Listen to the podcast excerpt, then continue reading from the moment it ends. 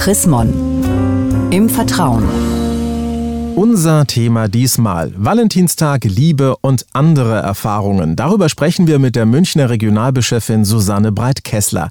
Irgendwie ist es ja schon verrückt. Kaum haben wir den Geschenkewahn rund um Weihnachten hinter uns gebracht, haben das neue Jahr festlich mit den Lieben begossen, hat die Geschenkeindustrie schon das nächste Lass uns fröhlich schenken Highlight für dich, für mich und vor allem natürlich auch für sich selbst entdeckt. Frau Breit-Kessler, was gibt's denn da jetzt genau zu feiern? Am Valentinstag? Naja, es ist der Tag der Verliebten, sagt man. Und natürlich ist es heutzutage so, dass man Liebe immer irgendwie in Präsenten deutlich machen soll. Jedenfalls was die Geschäfte anbelangt. Und dann soll man also dem oder der Liebsten entsprechend zeigen, wie sehr man ihn und sie mag. Wenn ich das richtig verstanden habe, geht es ja beim Valentinstag so um die frisch Verliebten.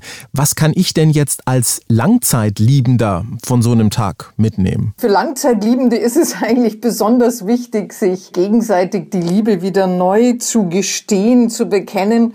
Frisch Verliebte sind ja selbstverständlich. Verliebt bei anderen ist es vielleicht nicht mehr so ganz inflammiert. Es ist eigentlich wichtig, dem Partner, der Partnerin zu sagen, du bist für mich der wichtigste und der wunderbarste Mensch auf Erden.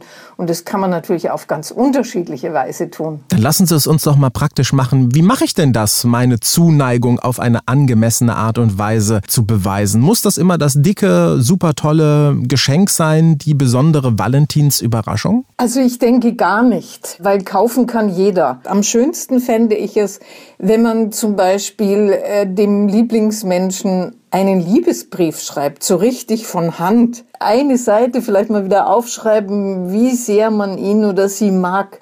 Man kann natürlich auch einen Mondscheinspaziergang vorschlagen. Das sind alles Dinge, die einen ähm, nur Fantasie und Kreativität kosten, aber gar kein Geld. Wie schaffe ich denn das, meinem Geschenk wirklich diese tiefe innere Seele des Ich hab dich wirklich sehr, sehr lieb zu geben?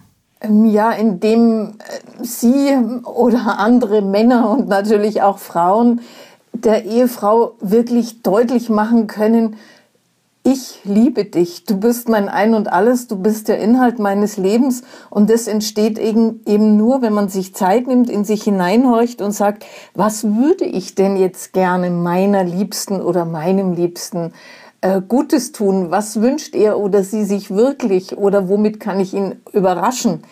Das, das wäre wichtig. Also, dass man richtig in sich reinhorcht und dass das aus einem entsteht. Und das kostet normalerweise keinen Cent. Jetzt lassen Sie uns doch mal wieder ein ganz klein bisschen Mäuschen spielen. Wie halten Sie es denn in diesem Jahr mit dem Valentinstag? Beziehungsweise, äh, wie werden Sie wohl Ihren Partner, der hört jetzt garantiert nicht zu, wie werden Sie den überraschen? Ich werde ihn so überraschen, dass ich ihm ein Lieblingsessen koche, von dem er vorher nichts weiß. Und wenn er dann nach Hause kommt, wird er das vorfinden und sich sicherlich riesig freuen, wie ich ihn so kenne kenne.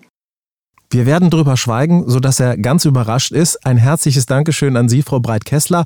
Und mehr zu diesem Thema Valentinstag, Liebe und andere Erfahrungen von und mit der Münchner Regionalbischöfin Susanne Breit-Kessler gibt es auch nachzulesen, nämlich in der neuesten Ausgabe des Magazins Chrismon. Ein Blick in das aktuelle Heft lohnt sich allemal. Sie haben darüber hinaus noch Fragen, Anregungen, dann freuen wir uns auch über eine E-Mail. Schreiben Sie an leserbriefe at chrismon.de. Ich sage derweil Dankeschön fürs Zuhören. Bis zum nächsten Mal. Mehr Informationen unter www.chrismon.de